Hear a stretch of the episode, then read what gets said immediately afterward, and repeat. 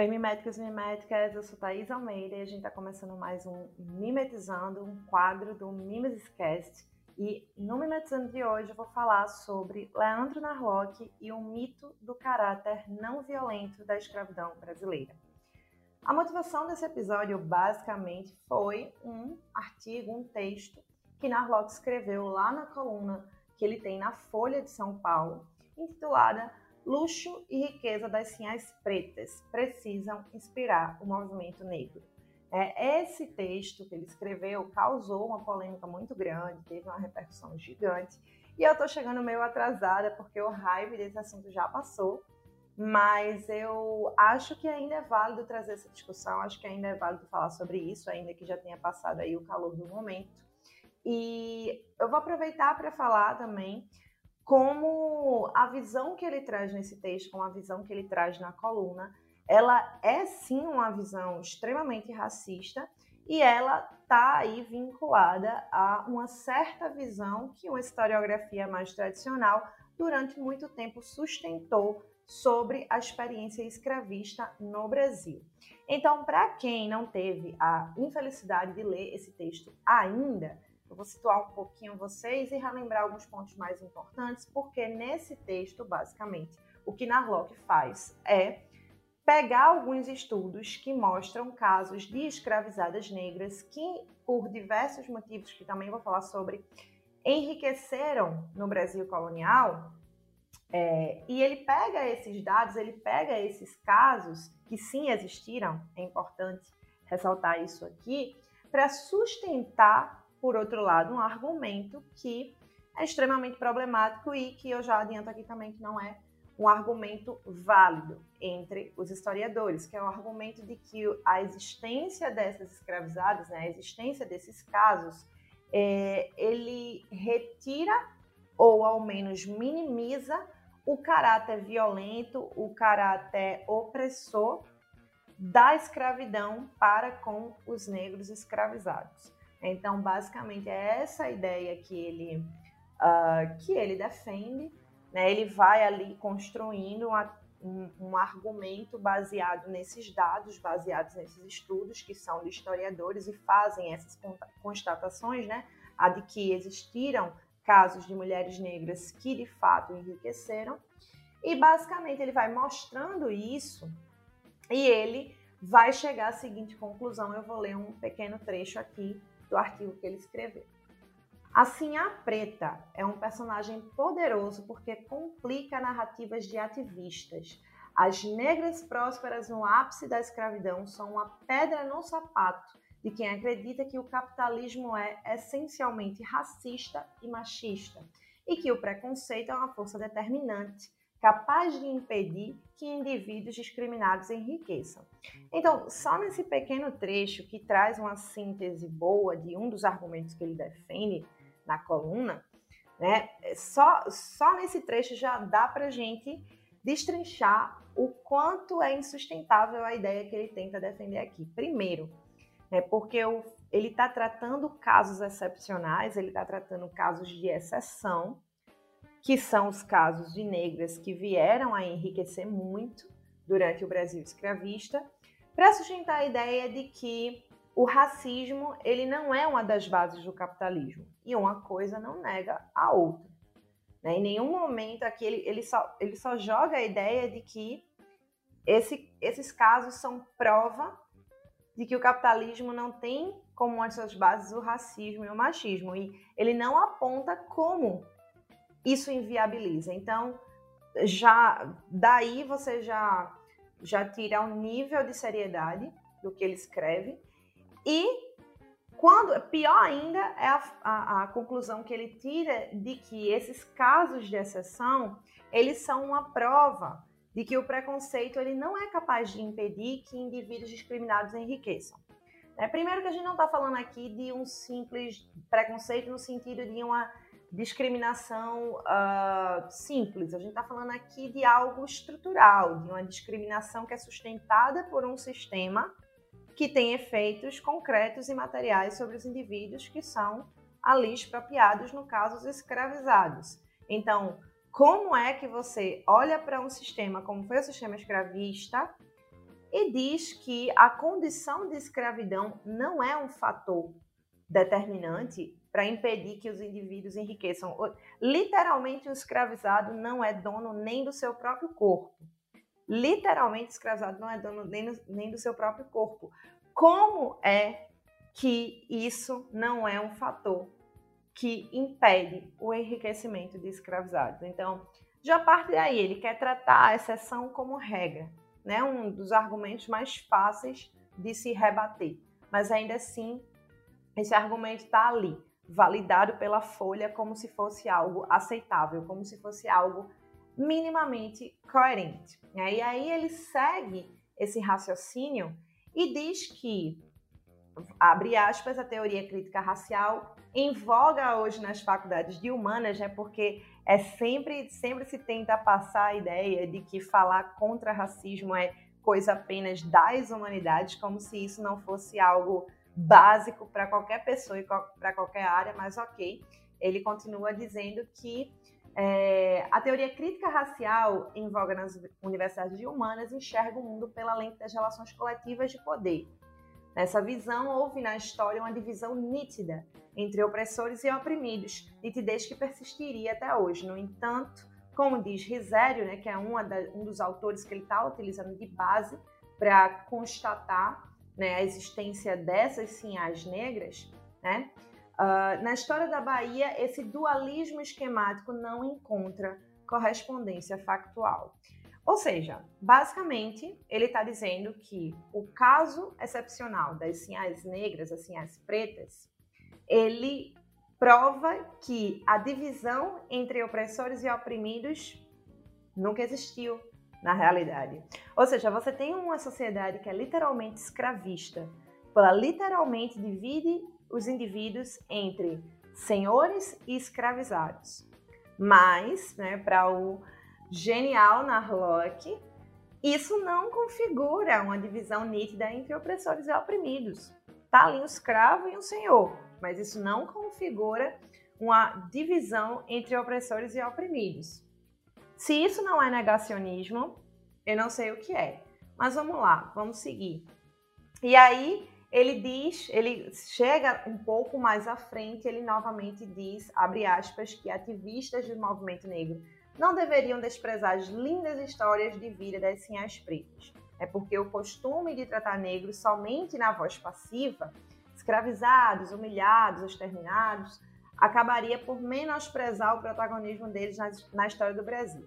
Primeiro que ele também está falando uma coisa que completamente não é verdade. Não é verdade que ativistas do movimento negro e também não é verdade que a historiografia ignora o fato de que os negros escravizados, ainda que estivessem numa condição de dominação, não eram, não se limitavam a essa condição. Eles eram também indivíduos, atores sociais autônomos, né, que tinham também que obviamente que é, cheio de limites, podiam ali agir com autonomia em várias ocasiões. Então, é, os escravizados eles não se limitam à condição que foi imposta a eles. Né? Em nenhum momento a historiografia recente ou em nenhum momento ativistas do movimento negro afirmam isso ou ignoram né, casos de negros e de negras que prosperaram, que conseguiram vencer as adversidades né, que, que o Brasil colonial, que o Brasil escravista impôs a eles.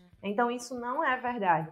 Aqui, a questão que deveria estar sendo colocada quando a gente pensa esses casos excepcionais são outras, e, e são elas que eu quero discutir um pouquinho, passar rapidamente por aqui hoje. Né? Mas, primeiro, para entender o porquê esse argumento de Narlock, essa ideia que Narlock traz nesse, nessa coluna, ela é insustentável. A gente sabe que a história ela é uma ciência profundamente peculiar, né? cheia de especificidades e por aí vai. Então, em história, a categoria de verdade ela é complexa. Não é que ela não exista, tá? Ela existe. Tem quem diga que ela não existe, mas para mim, pelo menos, e para muitos historiadores, também não é assim. Então, a categoria de verdade em história, ela sim existe, mas ela é complexa. Ela é complexa porque, por exemplo, sobre os mesmos eventos históricos podem conviver mais de uma interpretação. Isso não invalida uma outra, isso não torna uma absolutamente certa e a outra absolutamente errada. Por quê? Porque quando a gente fala de interpretar o passado, a gente só pode fazer essa interpretação a partir de uma coisinha chamada fontes. E o tipo de fonte que você usa, o aparato conceitual que você vai utilizar para interpretar essa fonte, para entender essa fonte, é, que aspectos dessas fontes você vai priorizar em detrimento de outros. Então, tudo isso e o próprio método, a própria metodologia da qual você vai partir, também podem fazer com que você tenha uma certa compreensão do passado e outra não. E é por isso, de uma forma bem geral, de uma forma bem reduzida, que mais de uma interpretação podem sim conviver, né, quando se trata do mesmo evento do passado, e que não necessariamente uma ou outra vai estar certa ou errada. Depende de que critérios você está utilizando para compreender esse passado, de onde você está partindo para construir a sua análise. Porém, isso não significa dizer que qualquer interpretação em história é válida. Né? Existe mais de uma interpretação sobre os mesmos eventos? Sim, mas não quaisquer interpretações. Cada interpretação ela vai ter que partir de todos os procedimentos que são próprios da atividade do historiador, procedimentos que envolvem método, que envolve teoria, que envolve fontes, que envolve o trato das fontes e que ainda envolve a validação dos pares. Então não basta você fazer um trabalho que tenha tudo isso. Esse trabalho ele tem que partir também em um conjunto de produções que já existem, né? ou seja para acrescentar, ou seja para confrontá-las. Né? Esse trabalho ele precisa também passar pelas mãos de outros historiadores e só a partir né, da validação entre os pares é que uma interpretação historicamente fundamentada ela vai ser validada ou não, né? Ela vai ser uh, aceita ou não. E o que Narlock faz, inclusive nesse texto, mas não apenas nele, em várias outras ocasiões, não é novidade, não é a primeira vez que tem alguma polêmica relacionada a algum absurdo que Narlock fala, o que ele faz é distorcer dados e fontes para sustentarem uma interpretação falsa do sistema escravista. Então, ele parte de dados que são reais. De fato, as sinhais negras existiram. De fato, houve casos de escravizados ou libertos que conseguiram acumular riquezas. Né? Então, ele parte de dados reais. A questão é que ele interpreta esses dados de forma desonesta. Ele distorce, ele faz um uso desses dados, dessas fontes, que não sustenta a interpretação que ele tenta defender. Né? Então, primeira coisa, a primeira incoerência, eu acho que uma das mais óbvias, é o fato dele defender nesse texto a ideia de que essas sinhais pretas elas foram empreendedoras capitalistas, né? Porque parece que agora está na moda é, é, colocar esses conceitos de empreendedorismo de hoje para analisar o passado, né? Acho que não, não tão. Não há muito tempo atrás, acho que em 2019, a gente teve uma polêmica parecida quando o Mourão é, defendeu que os donatários, bandeirantes e por aí vai, eram, na verdade, empreendedores, homens à frente do seu tempo, uma coisa que não existe, né? eu, eu repito muito isso, não existe isso de homens à frente do seu tempo, isso historicamente é insustentável. Mas parece que está na moda agora, né? Tentar enxergar esses atores sociais do passado como sendo precursores de uma mentalidade empreendedora que a gente tem hoje, né? Então, primeiro, a própria ideia de que essas sinais elas foram empreendedoras capitalistas já é por si só uma ideia insustentável e anacrônica. Né? As atividades que os escravizados faziam além do trabalho para o senhor, eram normalmente atividades de ganho. Então era essa era uma forma de, de acumular algum dinheiro, ou pecúlio, como se chama, né? Acumular pecúlio é acumular um, um, uma certa quantia em dinheiro. Né? Então as atividades que alguns negros de ganho faziam e conseguiam acumular alguma coisa, alguma riqueza com isso, não era um empreendedorismo, não está ali com a ideia genial que vai aplicar para ficar rico, como essa, esse senso comum sobre empreendedorismo impera hoje. Né? Eles estão ali simplesmente tentando sobreviver. E quando não era dessa forma, porque haviam outras possibilidades, eram sempre casos muito específicos que nada tem a ver com essa mentalidade empreendedora, né? Que nada tem a ver com uma suposto, com um suposto pensamento à frente de seu tempo, que já está pensando ali de uma forma completamente capitalista, pensando ali como enriquecer, o que eu posso fazer para enriquecer. Quase um coach, né? Quase é quase como se tivesse um coach ali de como empreender lá no Brasil colonial. Então, isso por si só, essa ideia por si só que ele traz para pensar o enriquecimento dessas negras escravizadas ou ex-escravizadas, não é sustentável, né? Ele já parte de, uma, de, de um dado anacrônico, que é a existência dessa mentalidade empreendedora como ele está tentando fazer parecer. Agora, ele está certo quando ele diz no final do texto que o historiador não é juiz. De fato, não é papel da história funcionar tal como um tribunal. Eu já falei disso, já falei sobre isso aqui no Mimeses antes. E de fato, pelo menos uma coisa certa ele falou. Porém, o que ele também vai inferir a partir disso é completamente sustentável. Por quê? O fato do historiador não ser um juiz não quer dizer que o historiador ele pode dispensar uma coisinha chamada ética no exercício do trabalho. Não é função do historiador formular interpretações baseadas em valores morais, no sentido de buscar interpretar todo o passado baseado somente em julgamentos morais, de bom, mal, certo ou errado. De fato, não é, certo? Mas, ainda que, que não seja essa a função do historiador, né? De fato, não, não, é, não é esse o papel, é, distorcer fontes para relativizar ou para, em qualquer grau, legitimar eventos históricos como a escravidão, não é fazer uso da história como um tribunal, mas é ferir um princípio ético. Aqui não se trata de, de ferir um aspecto moral, no sentido de, de utilizar um elemento puramente moral para fazer um juízo de valor sobre ações de indivíduos no passado, certo? Mas pensar eventos históricos é, como foi a escravidão a partir de entendimentos que seguem princípios éticos no presente. Eu vou explicar isso melhor.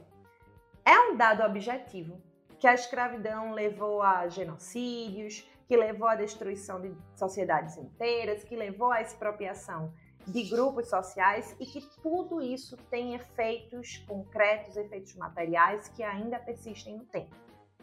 Essa não é uma questão de opinião. Não existe, ah, eu acho que a escravidão deixou uma herança que ainda existe no tempo presente. Isso é um dado objetivo, isso é amplamente constatável a partir de inúmeros recursos hoje, dados estatísticos, uh, estudos locais, enfim, não faltam, uh, não falta suporte para a gente compreender que a gente tem hoje, a gente vive hoje consequências da, do sistema escravista que existiu durante o Brasil durante quase 400 anos né? Até porque é até um pouco intuitivo isso, né? Algo que existiu de forma tão enraizada na sociedade brasileira durante quase 400 anos é muito tempo. Óbvio que isso não vai sumir do dia para a noite. Óbvio que existem permanências que vão ser mais duradouras no tempo. Então, esses são dados objetivos. objetivos.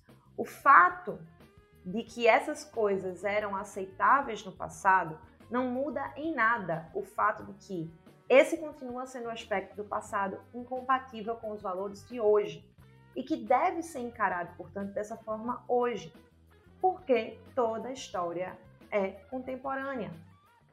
Ainda que a história estude o que já passou, todo o passado só pode ser compreendido e interpretado a partir do presente.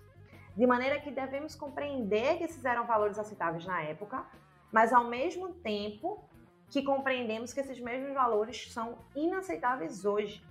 E por isso, essa é uma experiência que deve ser enxergada dessa maneira. E isso não configura um julgamento individual e arbitrário, mas a compreensão de que todo discurso, inclusive o discurso histórico, não parte do nada. Ele não parte de um vácuo. O discurso parte sempre de um contexto. E contextos têm princípios éticos. Então eu devo compreender que, por exemplo, na época da Segunda Guerra Mundial, o antissemitismo era aceitável. E ao mesmo tempo eu devo compreender que hoje ele não é. E que por isso não é aceitável que eu minimize a violência sofrida pelos judeus no Holocausto quando eu estou estudando esse assunto hoje. Eu estou estudando o passado, estou interpretando, estou construindo interpretação sobre o passado a partir do presente. Né? Então eu posso perfeitamente compreender que naquela época alguma coisa era aceitável, mas compreender que hoje não é. Então, quando eu vou interpretar o passado à luz do presente, eu não posso repetir valores que são inaceitáveis no tempo presente sob a justificativa que eles já foram aceitos no passado.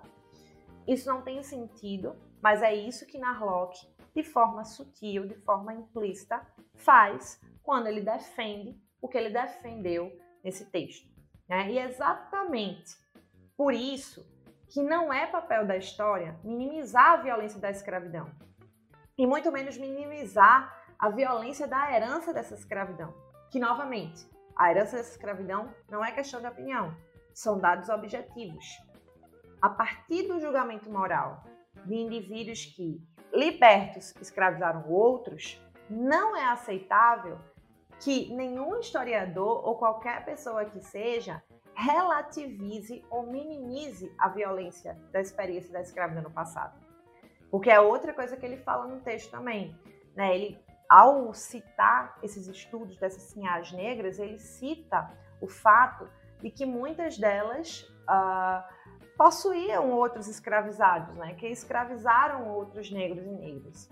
E ele faz ali uma manipulação retórica para minimizar, para dizer, ah, essa escravidão lá nem foi tão ruim assim. Até negros conseguiram enriquecer e escravizar outros negros. Basicamente é essa a ideia que ele traz, mas exatamente pensando a partir da história, mas pensando a partir também dos valores considerados aceitáveis no tempo presente, o fato de escravizados, de terem existido ex-escravizados que escravizaram outros negros, não muda em nada o fato de que a escravidão foi um sistema violento, foi um sistema que sim impediu que muitos negros e negras prosperassem ou que sequer tivessem uma vida minimamente digna, e que isso deixou herança no presente, né? Tem heranças que se desdobram até hoje no tempo presente. É, é, a mesma coisa, e eu vou dar um exemplo completamente aleatório, não sei se isso aconteceu, pode ser que algum caso desse tenha acontecido, não seria surpresa, mas eu vou falar um exemplo aqui, vou inventar um exemplo, só para a gente entender como essa lógica é absurda quando vista a partir de outra perspectiva. Imagine você que durante lá, a Segunda Guerra Mundial, durante a época que a Alemanha nazista tinha ali os campos de concentração, imagine que, sei lá, um dos caras lá, um dos guardas de um campo de concentração, um guarda nazista, ele tenha se apaixonado por uma judia que estava ali. E ele pegou e levou ela para casa dele, escondeu ela lá e deixou ela lá até Hitler ser derrotado. Né? Então, ela ficou lá na casa dele, num teve acesso a todas as condições materiais necessárias para sobreviver, não sofreu nenhuma das violências que outros judeus sofreram nos campos de concentração. Não faz nenhum sentido eu dizer que, ah, porque essa judia não sofreu essa violência ou sofreu em menor grau, Não faz sentido eu dizer que isso nega ou minimiza a violência sofrida pelos judeus que estavam no campo de concentração. Né? Isso não faz sentido. Então, quando você olha esse mesmo argumento colocado em outra situação, fica mais claro o quanto essa ideia é completamente inaceitável. Então, o que Narlock analisa, né, o que Narlock é, vai trazer é, é exatamente essa ideia. Ele parte de casos excepcionais para tentar minimizar os efeitos de um sistema de trabalho que foi estrutural. Né? E ações individuais, ou seja, ações individuais como as de ex-escravizados que escravizaram outros negros, não têm o poder de alterar relações de dominação sistemáticas. Ações individuais não têm o poder de alterar relações de dominação estruturais. Sendo assim, esses casos citados por Narlock, ou seja, casos de exceção em que negras enriqueceram, eles devem ser entendidos a partir das especificidades que a escravidão adquiriu no Brasil. Sabemos que o colonialismo moderno ele deu à escravidão, que é um fenômeno antigo na história do mundo, né? A modernidade não cria a escravidão, mas o colonialismo moderno ele dá à escravidão uma dimensão sem precedentes, ou seja, uma dimensão que nunca tinha existido antes na história. E é por esse prisma que a escravidão brasileira deve ser analisada. E ao ignorar isso, que é central para qualquer análise honesta da experiência escravista brasileira, é, Narlock acaba negando a consciência histórica da posição desigual e marginalizada de ex-escravizados. É, ele, ele nega essa consciência histórica e chama ela de vitimismo. Então, isso é de um reducionismo não apenas absurdo, mas desonesto intelectualmente porque ignora todos esses elementos que são necessários, que são indispensáveis para pensar a experiência da escravidão no Brasil. Então, ainda se eu considerar o fato de que, mesmo em condições materiais ricas, esses negros que conseguiram enriquecer, ainda assim eles não estavam em condições de igualdade com a elite senhorial branca. O dinheiro, no Brasil escravista, permitia o acesso a certos círculos sociais, isso é inegável, mas ele não eliminava o racismo estrutural, porque não se trata aqui de uma relação simplesmente econômica. Né? O racismo que vai ser criado ali na modernidade, essa forma específica de racismo, que sustentou ideologicamente a escravidão colonial moderna, né, não, não é uma relação puramente econômica. Você não compreende a escravidão moderna se você pensar apenas em termos de economia. Sendo assim, a simples riqueza não resolve esse problema. Porque se fosse assim, pessoas negras ricas nunca sofreriam racismo. E não faltam exemplos não falta exemplo preciso aqui estar listando porque não faltam exemplos de situações que comprovam o contrário. Então, uh, ainda que não explicitamente, o que Narlock faz é construir uma retórica que legitima a escravidão. Ele literalmente, e não existe outra palavra para isso, tenta justificar a escravidão a partir do fato de terem existido, existido negros que enriqueceram. Dificilmente Dificilmente o mesmo argumento seria aceito em outras situações. Né? Da mesma forma, porque basicamente ele vai partir desses dois elementos principais: a existência de negros que enriqueceram e que escravizaram outros negros. Mas, por exemplo, vou pegar o exemplo do nazismo mais uma vez. Dificilmente, dificilmente o mesmo argumento seria aceito com relação a Hitler. Se eu disser assim, ah, ah, mas Hitler ele era um homem do seu tempo, Hitler ele uh, agiu como ele agiu porque ele era um homem na Alemanha nazista, pô. Então eram valores da época. Dificilmente alguém vai achar aceitável minimizar a crueldade do que Hitler fez contra os judeus a partir desse argumento. Então, por que é aceitável? Por que é aceitável que Narlock faça isso com a escravidão? É porque um jornal de repercussão nacional publica esse pensamento, publica esse texto como se ele fosse um texto completamente normal e aceitável como qualquer outro, né? Então, Fica aí a, a questão. E além disso, o que Narlock chama de empreendedorismo, que ele bizarramente chama de empreendedorismo, porque é um anacronismo bizarro isso. Além de anacronismo, não é nenhuma mentalidade empreendedora, é tráfico de gente, ponto. E se considerarmos que a escravidão, a partir da lei antitráfico de 1831, já no Brasil Império, né, que vai ali uh, proibir o tráfico de escravizados, e sabemos, essa lei ela proibiu o tráfico, mas o tráfico continua a existir na forma de contrabando. Então, se a gente ainda pensa a escravidão a partir da lei antitráfico de 1831, os traficantes de escravos não foram nada de heróis empreendedores, eles eram literalmente fora da lei. Eles eram bandidos, né? eles estão contrabandeando, eles estão fazendo uma atividade ilegal.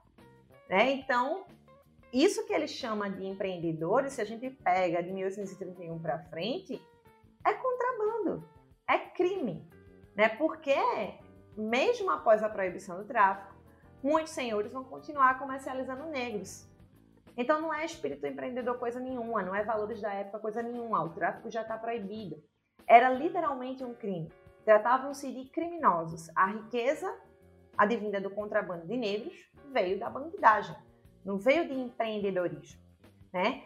Uh, além disso, a comparação elogiosa que Narlock faz, né, de atores históricos que protagonizaram a escravidão e assassinato de negros e indígenas, essa comparação que ele faz desses indivíduos a esse suposto espírito empreendedor parte de uma falsificação.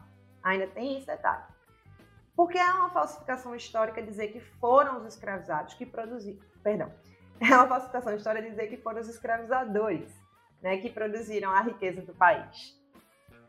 Então, a, a, gente sabe bem que toda a riqueza que foi gerada na América Portuguesa, né, toda a riqueza que foi gerada durante o tempo do Brasil escravista, foram geradas pelos milhares de escravizados africanos né, e outros também, né, escravizados indígenas, uh, populações pobres, marginalizadas e por aí vai. E, particularmente, se eu penso a escravidão negra, são, foram riquezas que foram, é, que foram produzidas pelos escravizados e não pelos escravizadores. Esses escravizados que foram trazidos à força para cá, né? pelos povos nativos explorados e dizimados, por uma massa de trabalhadores livres e pobres e por aí vai. Então, o empreendedorismo de Narlock é, na verdade, saqueamento da riqueza produzida por esses grupos que eram diariamente roubados dos produtos que os trabalhos que seus trabalhos produziam. E o que mais essa, o que mais essa comparação significa? É, significa a reprodução da narrativa que naturaliza a violência que fundamentou a formação do Brasil. É, ao se falar em um espírito empreendedor, quase como se ele fosse uma predisposição natural de alguns indivíduos, o que Narlock faz é apresentar como consequência inevitável, quase natural, que escravizados permanecessem nessa condição. Porque ela coloca a culpa, né? ela, não que seja aceitável aqui discutir em termos de culpa, mas pensando na lógica que Narlock defende, né?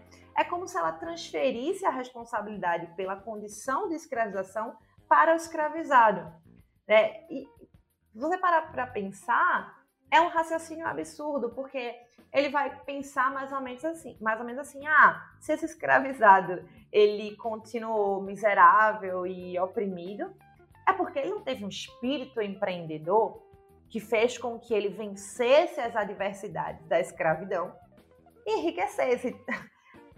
Esse é um pensamento tão absurdo, esse é um pensamento tão que é, que é até difícil você contrapor, porque é uma coisa que é tão óbvia, é uma coisa que é tão óbvia que você para assim, tem dificuldade de forma rápida de contra-argumentar com algo que é tão dado. Imagine só.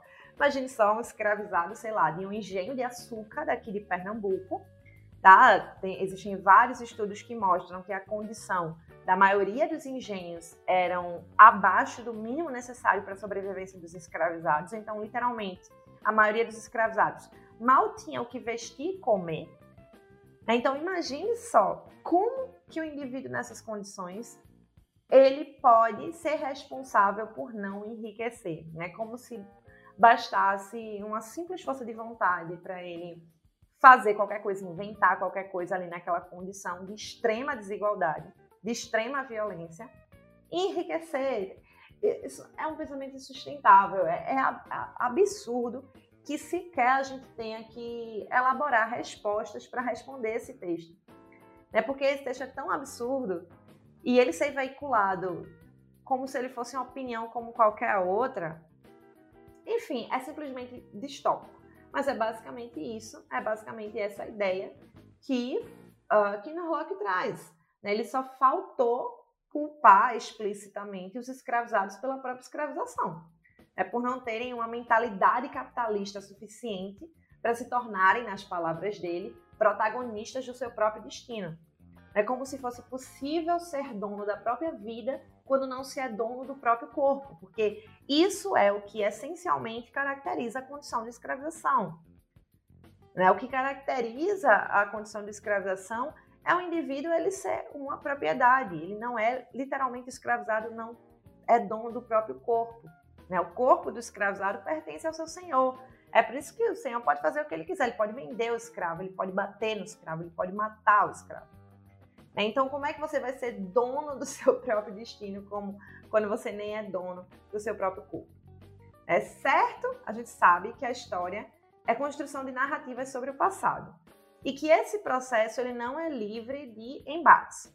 Mas é importante não cair na distorção de que, ah, mas hoje em dia tudo é criticado, essa é só a minha visão, a minha opinião. Porque construção narrativa histórica não é opinião, é um processo científico, é sim história e ciência. Né? E como ciência, ela exige uma metodologia rigorosa, uma fundamentação sólida, enfim, tudo isso que eu já citei aqui. Então, a relativização desonesta que Narlock faz reduz à mera opinião o que é conhecimento científico. Né? E é um dado objetivo, como eu já falei aqui, que esses casos excepcionais não alteram em nada o caráter estrutural da escravidão. E esse caráter é essencialmente violento, expropriador, opressor e por aí vai. Né? Então, esse, essa relativização é o equivalente, é equivalente a um terraplanismo histórico.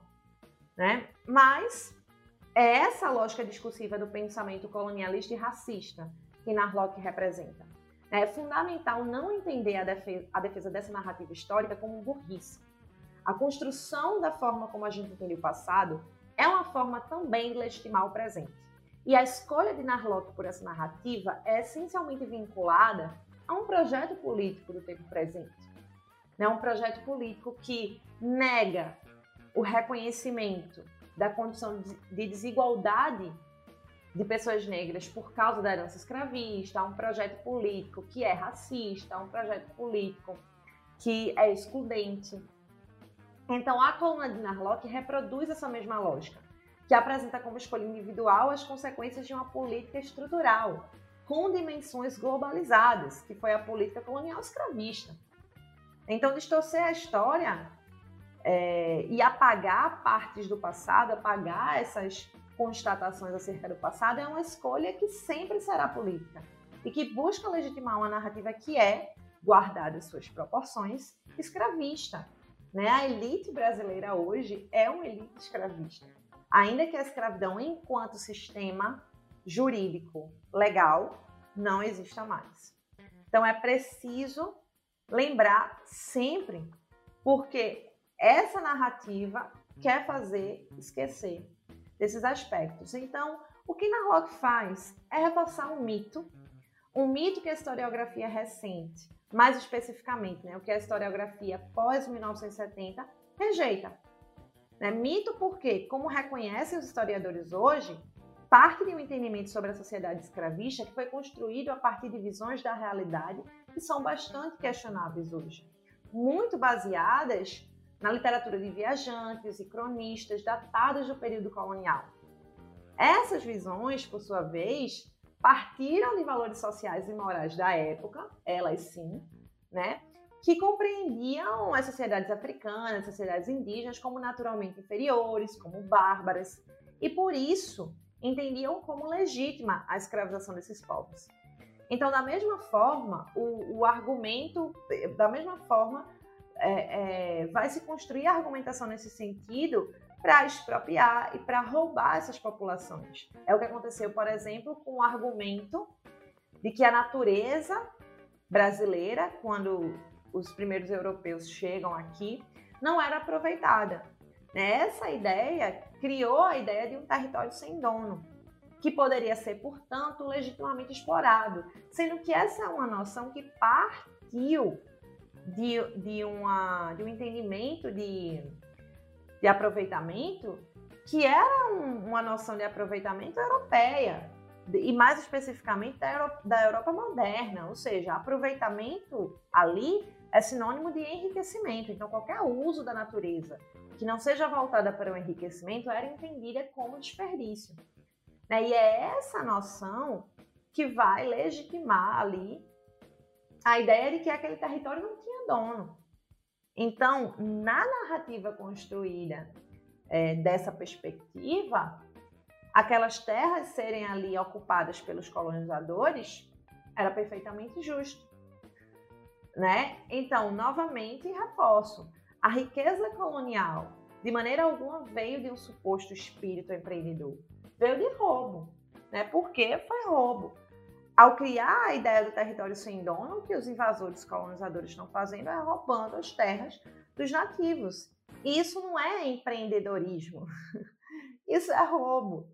Literalmente roubo. Então, baseado nessas noções, essa historiografia mais tradicional ela vai construir esse mito que é o mito do caráter não violento da escravidão no Brasil, né, que basicamente partia do argumento de que o paternalismo, né, aquela ideia do paternalismo, marcava profundamente as relações sociais, inclusive as relações dos senhores com seus escravizados.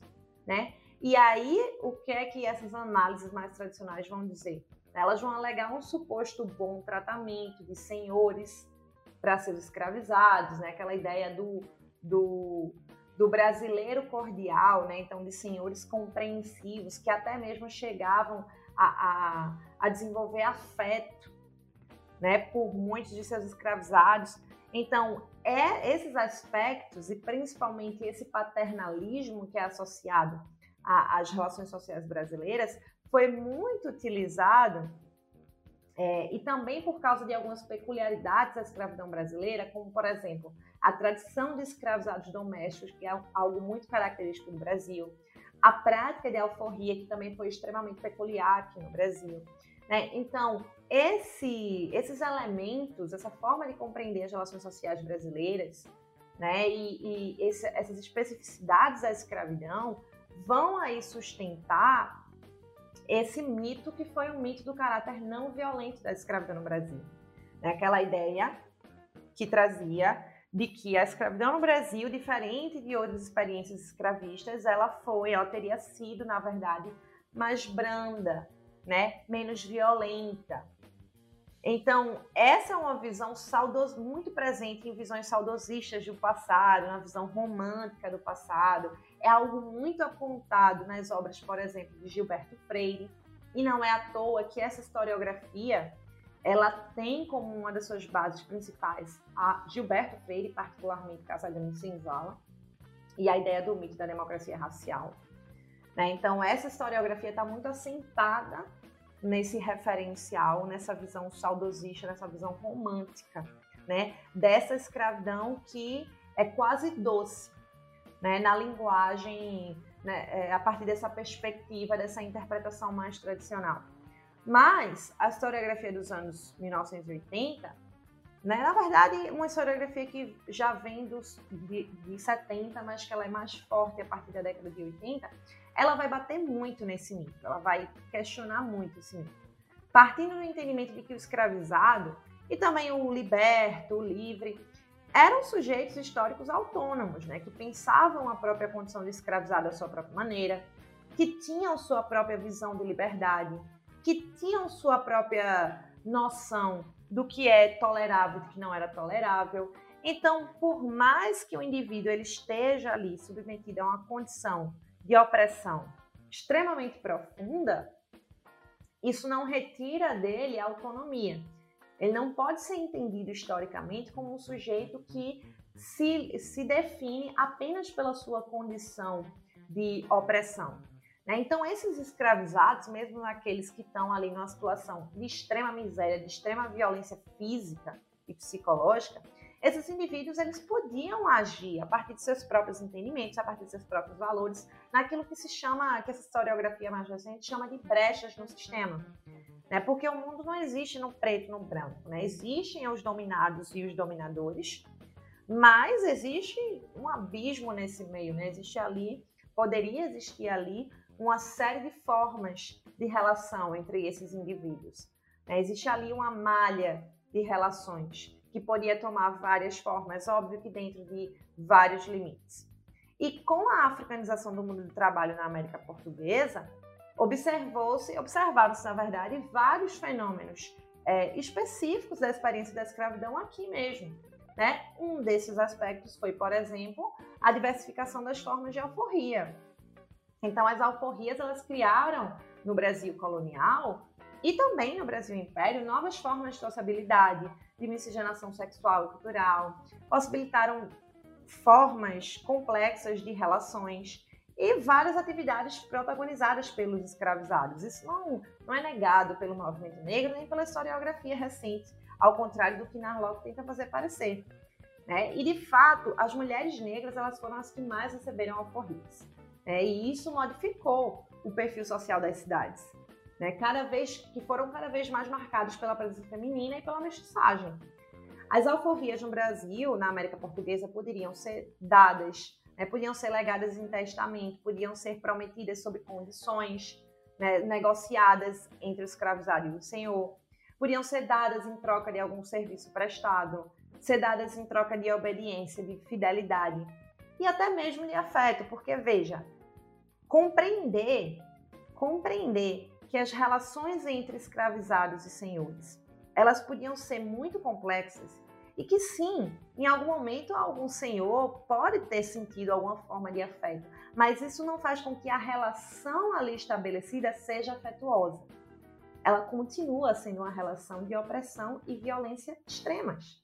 É essa questão. É você compreender que essas relações podem ser complexas e podem adquirir várias formas, em momento algum é sustentar que a relação em si, que a estrutura da escravidão também, são menos violentas, são menos opressivas. Então, essas alforrias, elas foram um aspecto muito importante porque é exatamente essas possibilidades que vão criar formas de sociabilidade. Formas de sociabilidade complexas que geraram fenômenos muito característicos da experiência escravista brasileira, como, por exemplo, o fato de que existiram ex-escravizados que se tornaram proprietários de outros escravizados. Essa era uma forma de mobilidade social. Mas, como eu falei lá no começo do episódio, uh, essas, essas, esses eventos, né, essas particularidades devem ser entendidas dentro da, da forma que a experiência escravista teve aqui no Brasil. E não como uma forma de negar o caráter violento da escravização. É, elas devem ser entendidas a partir das peculiaridades, das especificidades históricas que a escravidão teve aqui na América Portuguesa. Né? E isso, a existência dessas possibilidades de alforria, dessas possibilidades de relação, não é um sinal de uma experiência escravista mais bondosa, menos violenta, mas uma dinâmica própria da escravidão nas condições históricas e nas especificidades da colonização portuguesa na América. E ainda assim, tudo isso, todos esses fenômenos, eles sempre foram, eles sempre tiveram um caráter de exceção. O número de alforrias era pequeno em números absolutos. A, a quantidade de alforrias era grande na, no Brasil escravista em comparação com outras colônias escravistas, mas o número bruto de alforrias era pequeno. Entre os séculos XVI e o século XVII, essas alforrias não ultrapassaram 1% ao ano. Esse é um dado que você pode encontrar facilmente em vários lugares, mas você pode encontrar num livro bem conhecido, que é o Dicionário da Escravidão, né, que é um livro lançado pela Companhia das Letras e que reúne vários artigos é, na temática da escravidão. É, e aí, no artigo sobre a alforria, você consegue encontrar esse dado. Não é difícil de conseguir. Então, o, o próprio, se a gente for olhar a dureza dos números, a gente também constata muito facilmente que é, é impossível, em termos estruturais, um quantitativo tão pequeno negar o caráter essencial de um sistema. Né? Isso é, então, esse argumento de Narlock, nem do ponto de vista estatístico, faz sentido. Então, a existência desses fenômenos, ele não nega o caráter violento da escravidão. Ele indicava a dinâmica de mobilidade social específica que existia em alguns espaços, como, por exemplo, foi a experiência colonial das Minas e alguns espaços urbanos, é porque mesmo isso aqui que eu acabei de descrever, isso não era a realidade de toda a colônia, vai ser a realidade de alguns espaços dentro da América Portuguesa. Né? Então, nesses espaços específicos, grupos sociais vendiam, negociavam nas ruas, nas vendas e lojas, prestavam todo tipo de serviço. Muitas vezes até tinham sua própria quitanda. Então, as negras quitandeiras, por exemplo, que foram negras de ganho, foram um fenômeno muito presente na, na experiência colonial das Minas Gerais, por exemplo.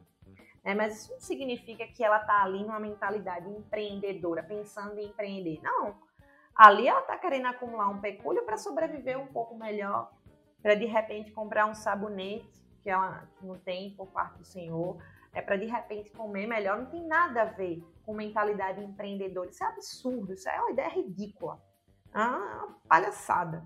Então, uh, isso indica essa, essa dinâmica de mobilidade social que existiram em alguns espaços. Né? E, é, também é um dos, dos fatores que explica a dinamização cultural né, que a escravidão acabou legando aqui para o Brasil, né? Uma maior diversidade, diversidade fisionômica, o sincretismo, adaptações linguísticas, formas de libertação, enfim. E o perfil das alforrias foi predominantemente urbano e feminino. E mesmo assim, a alforria não significava a liberdade completa. Né? Ex-escravizados poderiam permanecer ligados aos seus senhores, aos seus ex-senhores de várias maneiras, né? Essas alforrias poderiam ser revogadas se o Senhor considerasse que o escravizado tivesse sido ingrato, né? além da, reescrav da reescravização ilegal, né? que eram práticas recorrentes. Então, o, o, a conquista da alforria, em momento algum, era uma garantia irrevogável de que esse ex-escravizado iria continuar liberto. Né? Então, Uh, então, isso acontecia muito, né? Essas práticas ilegais, uh, assim como as negociações de alforria que deram errado, eram promessas de liberdade não cumpridas, cartas de alforria que eram dadas depois tomadas, inclusive levaram alguns ex-escravizados a denunciar os seus senhores. Né? Se eles ganharam, aí já é outra história, mas existiram casos de denúncias e o próprio fato de existir uma denúncia já diz algo sobre essa realidade. Né? Então, esses conflitos, mesmo quando eles existiram, eram conflitos estabelecidos em condições extremamente desiguais, né? Dos dominados, né? Que raramente saíam vencedores. Então, existiam vários casos de denúncia de abusos cometidos contra os cativos. O governo chegou a investir, a instituir regulamentações para fornecer aos escravizados alguma proteção legal, tamanha era a condição de, de violência em que alguns se encontravam. Então, veja, o próprio fato de em algum momento ter existido alguma lei que tentou proteger em algum grau os escravizados que eram considerados uma propriedade, já demonstra, já é um atestado de que a realidade de muitos desses escravizados era de violência exacerbada. Era, era, era considerado violento até para uma sociedade escravista, veja só. Né? E é algo que marca muito, tipo, ao contrário do que o mito do caráter é, não violenta da escravidão brasileira diz, é, existe aí também uma vasta doc documentação que atesta exatamente o quanto esse sistema no Brasil foi mais violento que em outros lugares.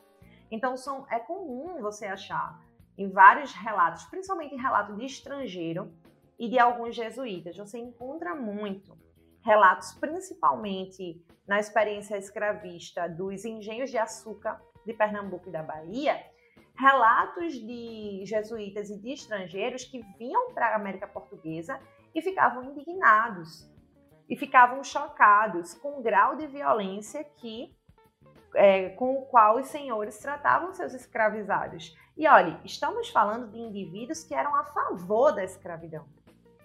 É, estamos falando de indivíduos que, em momento algum, questionaram a legitimidade da escravização em si. Mas vão questionar a violência do tratamento que os senhores dispensavam aos seus escravizados aqui no Brasil. Ou seja, é um negócio tão violento que ultrapassava até mesmo os limites da violência que era considerada, considerada justa. Então, o que Narlock faz quando ele minimiza, quando ele relativiza tudo isso, é defender uma visão racista do passado. Né? É defender um negacionismo histórico. E, novamente, retomando essa ideia, é, é um pensamento que está sendo ali apresentado pelo jornal como perfeitamente comum, como um pensamento, uma coluna como qualquer outra. Né? E isso é um problema. Isso é um problema porque é uma visão que não apenas é negacionista, não apenas ela não corresponde à realidade, como ela sustenta uma visão que fere princípios éticos do tempo presente. Então, é isso. O episódio de hoje ficou mais longo do que eu imaginava, mas eu espero que vocês tenham paciência de escutar até o final. E é isso, miméticos e miméticas. Espero que, uh, que essa reflexão, essas reflexões, ajudem também vocês a pensarem é, de forma mais ampla essas questões. Então, um abraço para vocês e até o próximo.